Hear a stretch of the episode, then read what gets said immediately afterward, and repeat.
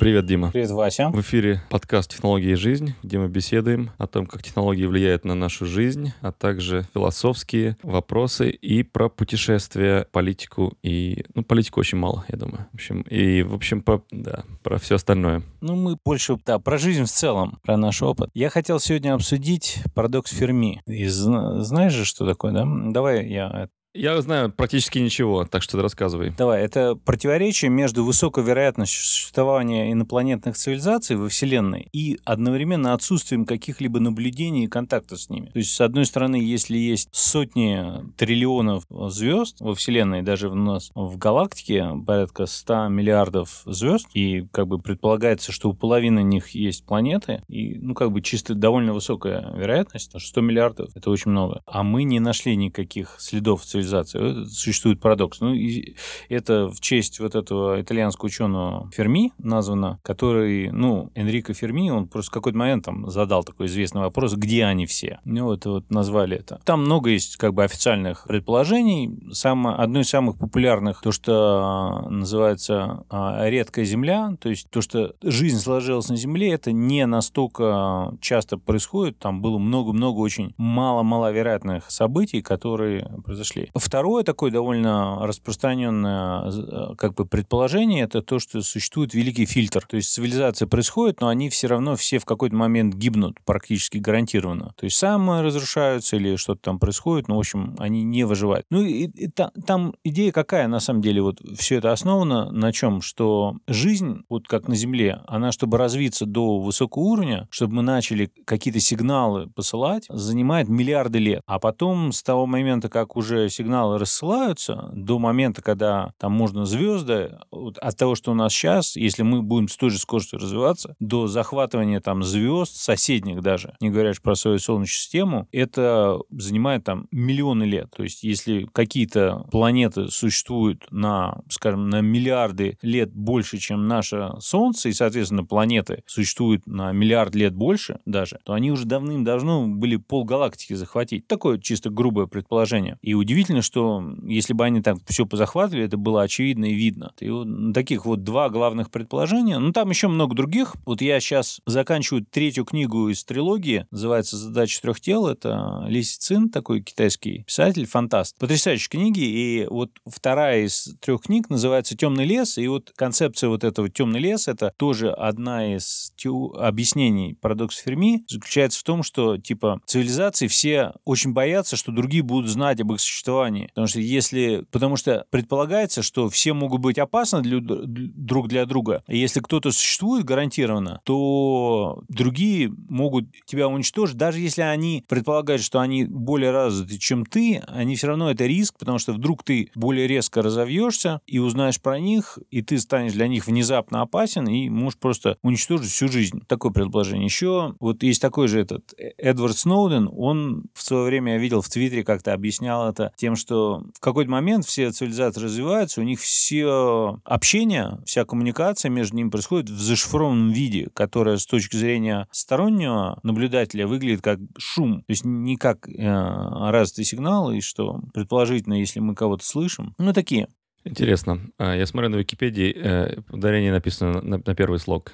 Энрико Ферми. Может быть. Считается одним из, от, одним из отцов атомной бомбы. Ну, то есть он был не глупый человек, прям скажем. Но интересно, да, это типа, э, как это называется этот эм, подход? То, что я не вижу, то не существует. Э, как это, когда центристский такой, э, к одной личности привязанное а, а, видение реальности. Там еще, например, другое предположение, что мы просто настолько глупые, мы не можем увидеть эту другую цивилизацию, может, она активно существует, мы ее не видим. Тоже, тоже такое предположение. Еще один аспект, который ну, стоит обсудить, это как вообще мы пытаемся понять, как человечество, если там инопланетяне, ну, помимо того, что астрономы смотрят в небо и пытаются найти что-то такое необычное, и вроде ничего необычного не нашли, но периодически находят какие-то сложные вещи, как пульсары, там, звезды, и они там пытаются понять, мигают они как-то как а, разумные что-то или просто случайными образом. Пока все оказалось, в итоге можно было найти объяснения, которые говорят, что это может может быть просто какие-то физические явления. Но другое еще есть, это вот радиосигнал ищет, это вот есть SETI, это Search for Extraterrestrial Intelligence, то есть поиск неземных э, разумных цивилизаций. И мы, на самом деле, просматриваем это и находим там микроскопическую долю всего, что есть. Точно так же, как в небо. Мы смотрим только микроскопическую долю всего мы смотрим, но как бы пытаемся найти, и это всего очень мало. Угу, есть такое, да. Вот Циолковский, например, его я вижу а, за два года до смерти пытался оспорить. Он сказал, что миллион миллиардов солнц существует. Не может быть, что при таких э, солнцах нету планет, как Земля. То есть хотя бы 10% из них должны иметь такие земли, и там должна быть какая-то жизнь разумная по нашему пониманию. Но м- кого это волнует? Кто вот не может спать ночью и думает об инопланетянах? Ну, это настолько... У нас уже... М- как это сказать? Мы уже устали от того, сколько раз это было оспорено, что и там американские спецорганы, этот э, зона 51, э, что-то они там все зашифровали, сказали, что это все как-то все засмеяли, какие-то там дурачки там там работали у нас, которые ничего не поняли на самом деле, и они всякую ерунду говорят. Нет у нас никаких э, технологий инопланетян и так далее. То есть все такие же, ну ладно, тогда забудем, тогда поехали дальше. Вот летающие тарелки — это все э, фото какой-то эффект, который случайно появился на, на линзе, э, ну и, и, и так далее. Ну вот как-то вот кто-то поговаривает, но вот нужно увидеть конкретику. Да? Мне, например, понравился в свое время фильм комедийный «Марс атакует», когда из, да, из летающей тарелки или, как говорят в английском языке, летающей кастрюли, соусницы вышел э, гуманоид маленький такой, дружелюбненький, который тут же лазером уничтожил первого, кто его поприветствовал. Вот, что-то, такое нам вмонтировали, такие нам такие вот э, картинки. У меня в детстве был любимый фильм, назывался «Жандармы и инопланетяне», там Луи де Финес играет, и там вот по-английски их же блюдца называют, да, а летающие. Ну, сосер это разве, э, это разве не кастрюля, в которой соус делают? Мне казалось, все-таки это... Так я сейчас на картинках посмотрю слово «сосер». Это действительно это блюдце. Интересно, а почему он называется «сосер»? Мне кажется, мне казалось, что это с соусом связано как каким-то образом. Ну вот, спасибо за то, что меня образовал. А, есть соусница такая, знаешь, такая вот с, таким, эм, как бы так, так, так, такой э, жерло вот такое у нее, такой, знаешь, такой, как бы, то есть широкий такой вот, как ложечка такая на конце этого э, чашечки, а под ней блюдце. Вот типа вот как-то так. Ну, ладно ладно. Хорошо. Одно из других предположений, то, что инопланетяне есть, они кишат, смотрят за Землей, но они умышленно, типа, делают так, чтобы мы не могли их найти. А все периодически то, что там находят, это как бы правительство скрывает. Ну, я не думаю, что правительство скрывает, потому что есть же разные правительства Америки, там не одно, там какой-нибудь там Уругвай, там все. Конечно, как в анекдоте, а почему инопланетяне все время нападают на США, что они хотят спасти мир. В общем, ну, интересная тема, но почему, во-первых, ученые из изучают это, почему это вообще нас будоражит, потому что в целом по познать фундаментальную науку это интересно, потому что разбираясь в этих вещах, люди находят какие-то ответы на вопросы, которые мы потом используем в практическом применении. То есть зачем, ну там Ньютон изобрел какие-то там мат-анализ и какие-то изначальные законы физики, мы это вообще используем каждодневно, но дальше то, что Эйнштейн или там а, Нильс Бор, там вот это квантовую физику, это все в быту используется, ну в электронике, в технике, то есть есть мы, мы эти плоды используем. То есть кто-то из ученых все время должен как-то двигать науку пытаться понять. Одна из предположений, почему как бы это важно, есть ли это так называемый великий фильтр, потому что может мы, мы можем как-то к нему готовиться и избежать его или отложить на позже, чтобы, ну, как наша цивилизация выжила. Одна из вещей, почему Илон Маск там хочет там э, сделать, чтобы нас цивилизация существовала на низких планетах, это сильно понижает риск того, что а, если одна планета погибнет, другая останется. Как бы там много предположений. Мне напоминает это про тактику американских полицейских, которые, когда встречаются с каким-то агрессивным или каким-то подозрительным там этническим типом, который они знают будет к ним настроен агрессивно, они стреляют на поражение, чтобы на всякий случай не быть убитыми самими. Да. Иногда мы видим такие-то видео, в которых там видно, что это было не зря сделано. Это порой, потому что какой-нибудь там у него выхватывает э, остановленный им человек на там, автостраде, выхватывает у него электрический шокер, это этот, и, и наоборот в полицейского начинает его использовать. То есть какие бывают такие перевернутые вещи, непонятно вдруг, как, откуда у человека возникает такая дикая мысль полицейского атаковать, но возникает, и, и они просто решают, то есть, там, ну, стрелять там не, не коленку там ему пробить, а прям сразу ему в грудь стрелять. То есть это типа, а вдруг он меня убьет? Вот, и как, как вот... Это американская тема. Американская. Да. Вот, вот так вот, э, так вот и с этими цивилизациями. Вот мы нашли другую цивилизацию, давай взорвем на всякий случай, а вдруг они нас, нас первыми взорвут.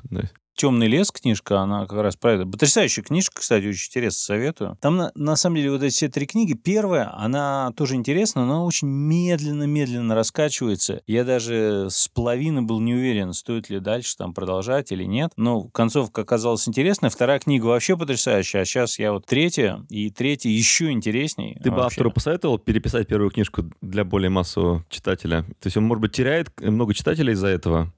Ну, не знаю, это одн- а, на самом деле, если ты пойдешь на эти, Goodreads и найдешь книги о современной такой хардкор а, science fiction, это будут одни из лидирующих книг. На самом деле, они в, пе- в первой десятке. а, все три книги. Возможно, мнение у тебя суби- субъективное на этот счет. Там, знаешь, мне, во-первых, необычно. Ты, ты много читал книг китайских авторов. Вообще, не, не так мы Ни много одной.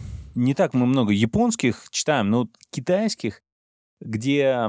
Потому что Китай же большая экономика мира, и все, там, древняя культура, и все. И как бы читаешь западные книги, очень, они американские, очень центристски настроены. Что там главные герои, там все действия. А тут как бы большая часть действий зациклена на Китай, там русские какие-то роли играют, европейцы, там, то есть совсем иначе. И это не- немножко не- а, необычно, скажем так. Но все равно интересно. Ну, по, по И- статистике, наверное, из такого количества людей, которые живут в Китае, должно быть как минимум там в 10 раз больше авторов, которые более талантливые там, успешные, чем... Или такого же уровня таланта, как и там в какой-нибудь стране типа США. Сколько, сколько там... э, разница какая население? В 4 раза, да? Э, то есть должно быть в 4... Ну, там, ну, минимум в 2 раза должно быть больше там чемпионов по- во всех категориях.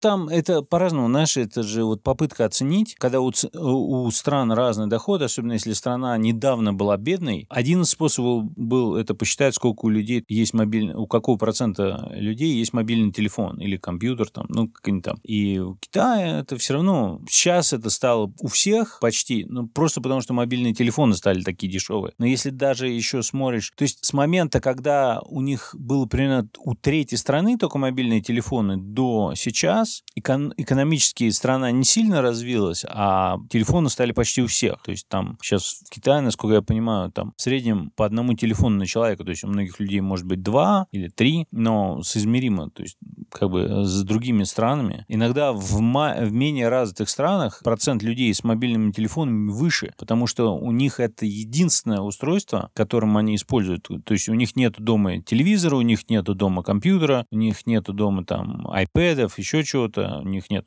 рабочего компьютера, и телефон — это единственное устройство, поэтому каких-то там получается Ну, вполне, диспропорционально. вполне, э, могу такое наблюдать сам, что у людей не- нет другого. Но да, в общем, это Ки- Китай подарил нам такого автора. Э, Ферми дает нам, дал нам спокойствие. Кстати, ага. Что те, что- Я не знаю, может, не спокойствие, вот это. Великий фильтр — это опасная штука, это, значит, там, то, что мы, может, Ну, это погибнуть можем. из-за чего? Объясни про великий фильтр. Ну, вот великий фильтр, то, что все цивилизации в какой-то момент гибнут гарантированно. То есть развитие э, как бы так устроено у цивилизации, что они развиваются, развиваются до момента, когда они гарантированно себя уничтожают. Ну и возникает вопрос, то есть таких фильтров э, в, в истории эволюции может быть несколько. И может быть мы его уже проскочили, и очень мало кто проскакивает. А может быть он перед нами сейчас, может мы к нему подходим, и мы его не сможем преодолеть, или вероятность его преодолеть очень-очень низенькая. Вот в этом проблема. Вот, и если...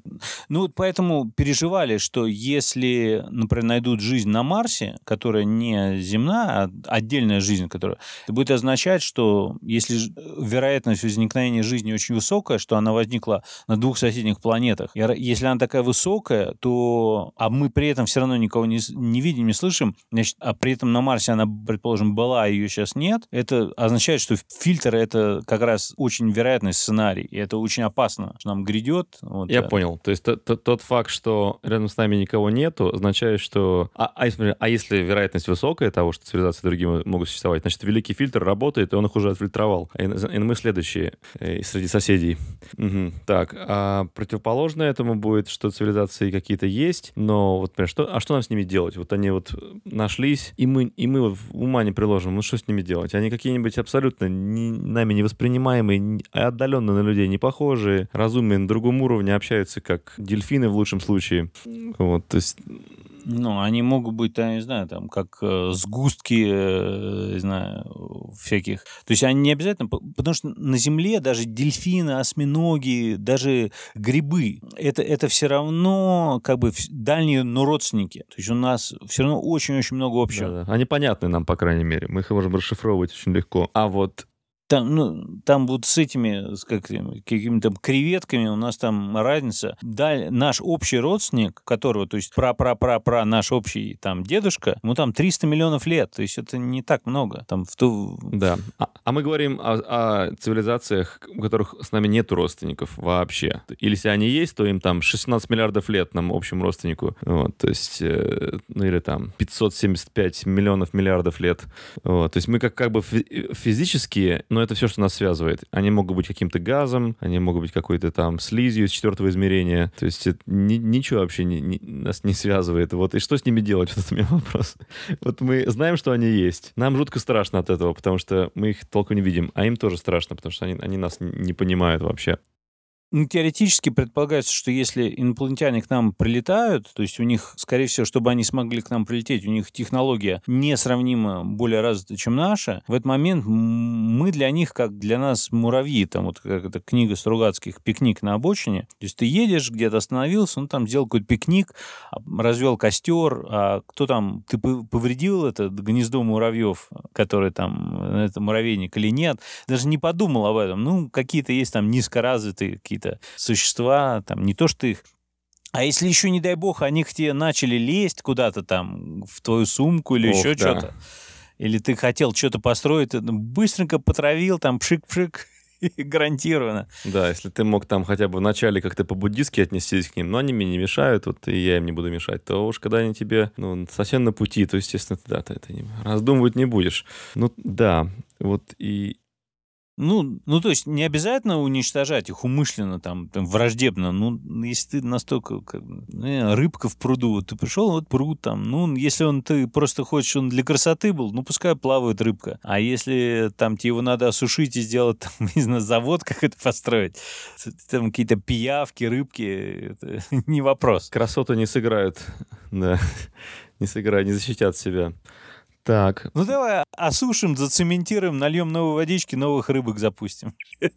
Ничего страшного. Да. Но, но вот, но этот вот э, черный лебедь, если вдруг появится к нам как, какие-то прише, пришельцы, которые будут в разных частях планеты настраивать свои посты, контролировать как-то ситуацию, менять атмосферу, как-то ультразвуком нас там выживать отсюда. Мало ли что, да, может быть там, предположим, то, что я описываю, это, это такой сценарий. Это, это вот нас заставит отвлечься от всего, похлеще пандемии.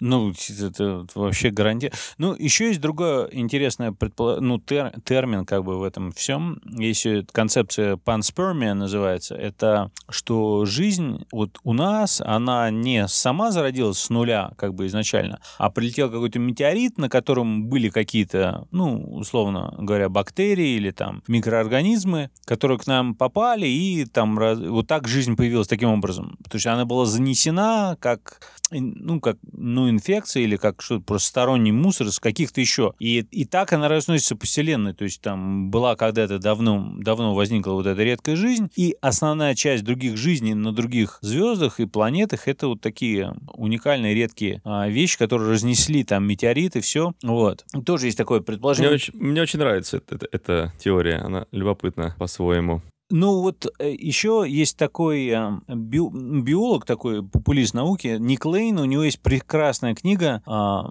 Vital Question, а, вопрос жизни, по-моему, а, на русский. И э, там он объясняет, на самом деле, почему жизнь на Земле, она возникла, каким образом она возникла из неорганической материи в органическую, почему она такая. И одно из его предположений, что если жизнь возникает примерно на таких же э, ну, как бы экологических условиях, как у нас, то есть там какая-то вода, а, сейсмическая активность, там, ну, как бы примерно вот как то, что мы ищем планету вот этой так называемой в зоне а, жизненной, а, жизненной способности, да, вот это habitual zone, то есть вот, то, то она, скорее всего, будет примерно такая же, как у нас. То есть тоже возникнут клетки, тоже возникнет там молекулы типа каких-то там белков и, ну, такого, такого уровня. Все это не случайно. То есть почему это возникает? То есть есть вполне такие, скажем, химические, физические объяснения, что жизнь вот на Земле сложилась именно таким образом не случайно. Это не то, что как бы... Довольно интересная э, такая книга, в принципе, одна из самых таких интересных, как там все нюансы происходили. Там как раз написано, вот какие были события, потому что в развитии цивилизации на Земле было несколько таких довольно редких событий. Например, когда из двух организмов появился один, и вот это, у нас же в каждой клетке нашего организма у нас есть, то есть все, все живые существа на Земле делятся как бы на две категории. Есть эукариоты и прокариоты, то есть у которых клетки, все, все организмы на Земле, ну, если не считать вирус, потому что там спорная вещь про вирусы, но если не считать вирус, то все остальные организмы на Земле, они все клеточные. То есть везде есть клетки, и есть два типа. Есть одноклеточные и многоклеточные. И а, одноклеточные, там все клетки в основном, там внутри очень простая. То есть есть клетка, а внутри там вот эта цитоплазма, и там плавает этот ДНК. И они все делятся делением, все это бактерии. А все сложные организмы, которые многоклеточные, это у кого есть клетка, внутри клетки есть ядро, и там еще есть куча других разных таких маленьких как бы механизмиков, которые называются не органы, а органеллы. И вот они там... И вот одно из них это митохондрия. И митохондрия исторически как получилось, это как бы когда одна клетка захватила другую. То есть митохондрия это как бы другой, как бы ручной э, маленький организм, другой, у них, э, который внутри каждой нашей клетки живет, у них своя отдельная ДНК. То есть у нас в кажд... внутри каждой нашей клетки есть несколько других организмов, вот этих органеллов, которые митохондрии, у них свое ДНК, представляешь? То есть в твоей клетке, в каждом твоей клетке есть ядро, в ней каждая есть твоя ДНК, своя длинная там, цепочка, безумно. И еще есть несколько этих митохондрий, у них у каждой своя ДНК. Представляешь, какая тема? То есть ДНК в ДНК. И они абсолютно параллельно существуют, друг другу не мешают, даже, скорее всего, Не, помогают. они помогают, да. То есть у митохондрии, у нее конкретно вот это симби... симбиоз, существующий между нашими обычными клетками, ну, не только на нашими, но у, у всех. То есть митохондрия, а, у нее одна задача, они вырабатывают энергию более эффективно, чем все остальное. То есть наша клетка ей обеспечивает, грубо говоря, такой домик, она дает ей еду, а, защищает от врагов, все обеспечивает, как вот такой, как домашний домашнее животное кормит, поет и собирает с нее энергию. А та фигачит энергию там в тысячу раз эффективнее, чем у бактерий, как бы энергетически. И это дает... Ну, мы мы можем сказать, что в какой-то степени это уже есть как бы присутствие другой как бы цивилизации внутри нашей? Ну, это, не, это нельзя считать разумной цивилизацией. А, и потом, они все равно наши родственники, просто дальние, так получилось. И, ну, вот это, как бы, с точки зрения науки, опять неизвестно, но считается, что вот это, как бы, какие-то вещи, например, глаза появлялись много раз в истории цивилизации, там, у животных одних, там, у насекомых других, там, это много раз, или там летать, да, вот как крылья у бабочек одно, у рыб есть рыбы летающие, есть птицы, есть там летучие мыши, у них вот эта возможность летать развивалась независимо друг от друга. То есть это цивилиза... цивилизация союзника.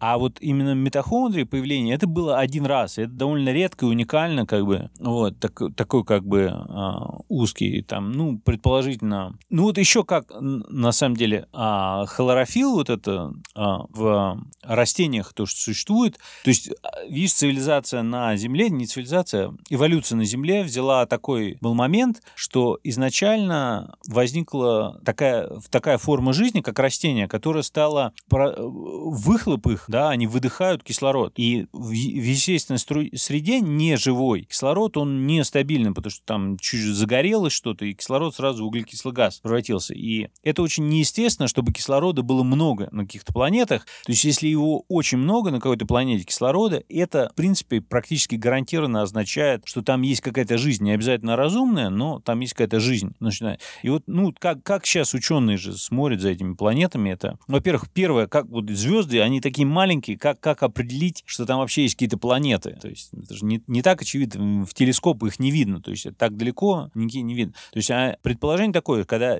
звезда как-то начинает периодически чуть-чуть менее ярко светить, то это предполагается, что там ее свет загораживает нам планета, которая перед нами летает. Ну, вот так вот стали наблюдать, там много других еще всяких нюансов придумали, хитрых, как это делать там. И вот так определили, что примерно у половины, как минимум половины звезд вокруг есть свои планеты. И у довольно большого количества из них планеты, ну, то есть там можно определить э, периодичность и насколько сильно она затемняет. То есть там научились же определять размер этих звезд, там все расстояние по свету их. А по, по тому, как они мерцают, можно определить размер и примерно удаленность этих а, планет. И как бы даже, может, теоретически они как звезда чуть колышется, от этого можно определить массу. Вот эти все измерения, если брать, то можно как бы понимать вот эти, насколько там планеты, они подходят. То есть они там газовые гиганты, которые легче намного. Сатурн же, он очень легкая планета, одна там как бы плотность очень низкая вот, по сравнению с Землей. Вот эти газовые гиганты, они намного легче. Вот. Ну, как бы можно определить вот этот размер планеты, удаленность, там, есть ли вода. То есть и планет, у которых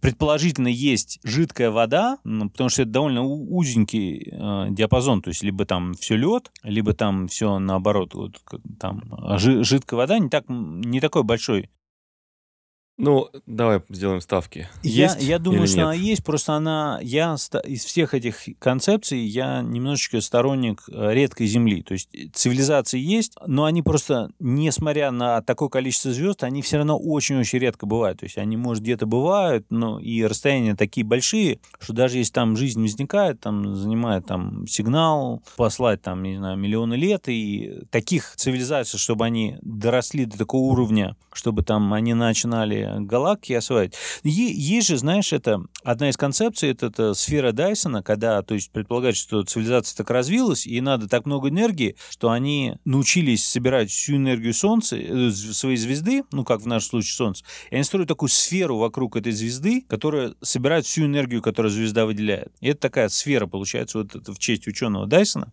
Вот. И есть же кусочек на небе, где там темно, а, и предполагается, что вот это вот кусочек галактики, галактики, где там, может быть, кто-то уже настроил эти сферы Дайсона.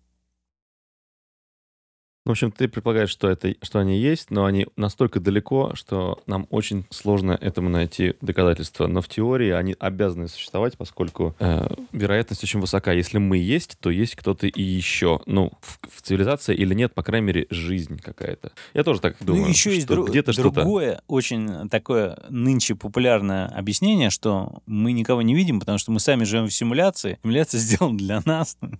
Там все эти инопланетяне не входят, и поэтому только мы. Ждем следующую версию, куда входят инопланетяне. Да, ну хорошо. Спасибо, что рассказал мне про разные теории. Гипотезы, и, это все гипотезы, знает, да. Гипотезы, да. Кто знает, может быть, когда-нибудь мы запишем выпуск после пришествия инопланетян, который будет бесспорным. Страшно, страшно. Да, представляешь, они, они, они прилетают, а мы записываем выпуск про, про новые айфоны вместо этого. Ну хорошо. Трудно представить. Хорошо. Ну все. Давай, mm-hmm. до ну, следующего. Пока.